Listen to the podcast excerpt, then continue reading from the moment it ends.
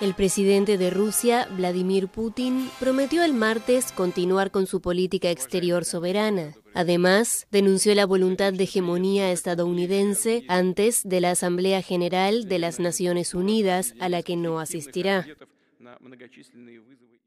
Hay que decirlo claramente. Los que están en posición de hegemonía están bastante bien desde hace bastante tiempo. Pero esto no puede continuar así para siempre. Es imposible. Incluso hablo fuera de lo que sucede en Ucrania. Al recibir el martes las cartas credenciales de nuevos embajadores, Putin pronunció un discurso que habría podido ocupar su lugar en la 77 edición de la Asamblea, marcada este año por la ofensiva de Moscú en Ucrania.